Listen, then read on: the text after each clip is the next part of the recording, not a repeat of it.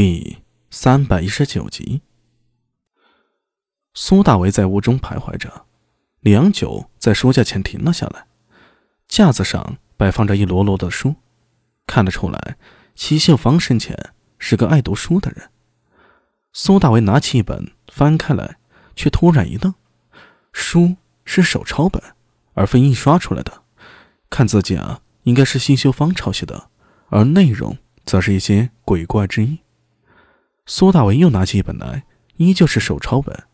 他接连翻了十几本书，发现全都是西秀芳抄写的，内容更是大同小异。哎，阿米，看什么呢？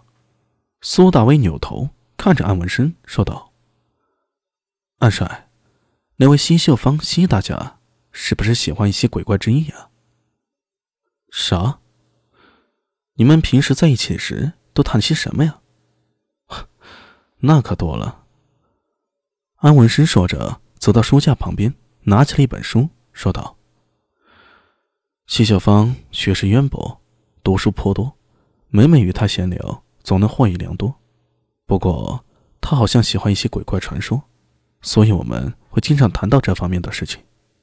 对了，他对先秦传说最有兴趣啊，有一次聊起了始皇帝。哎，这是他抄写的。”安文生突然止住了话音，抬头看着苏大伟，很有意思。一个新罗女子居然会醉心先秦典故，倒是很少见。你这么一说，的确有些怪异啊。他说着，翻了两页，又把书放在书架上。阿米，帮我一个忙好吗？呃，什么呀？安文生犹豫了一下，轻声道。帮我抓住那个姚春燕，杀了他！啊！苏大为愕然的看着安文生，愣了片刻后，轻声道：“你为何不找他呀？”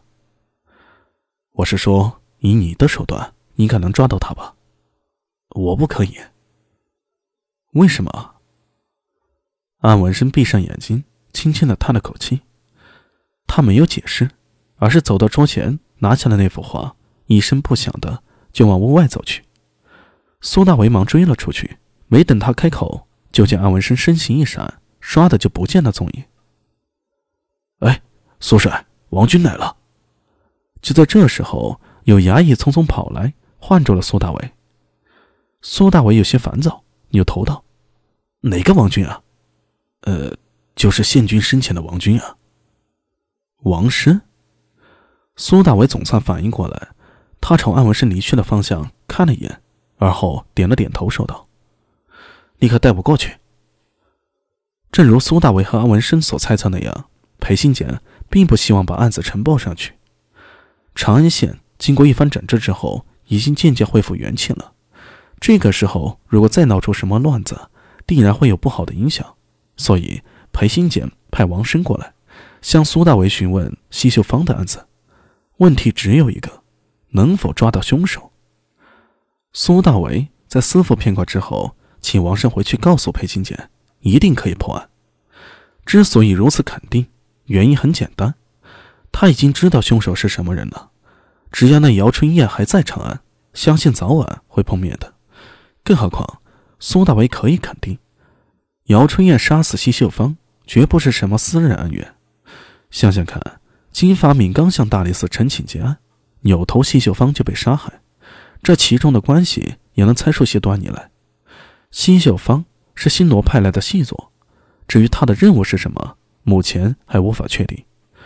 金德秀抵达长安之后，立刻与西秀芳联络，紧跟着就出现在了丰益坊中。之后，他又三番五次的与西秀芳接触，怕也是得到了什么新的线索。只是由于他的行踪暴露了，或者是因为别的原因，被人杀害。所以金发敏才会向大理寺报案，想找出真凶来。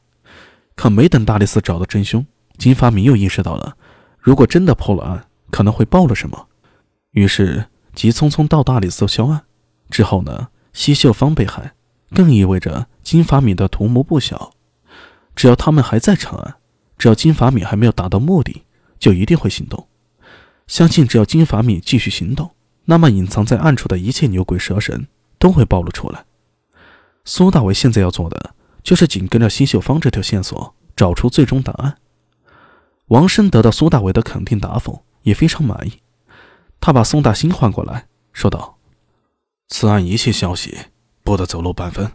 从今日起，你听从苏帅差遣。”啥？宋大兴睁大了眼睛看着王生，有点发愣。王生不高兴的说道：“怎么，要我再重复一遍吗？”“呃，不敢，不敢，卑职遵命。”宋大兴这心里啊，快要憋屈死了。论职位，他是快手班头，不比苏大为那不良副社差。本来没有苏大为什么事儿的，结果他多此一举把苏大为找来，不但引出了艺人，如今更是变为苏大为的副手。他强笑道：“呵呵呵呃，苏帅，可有什么吩咐？”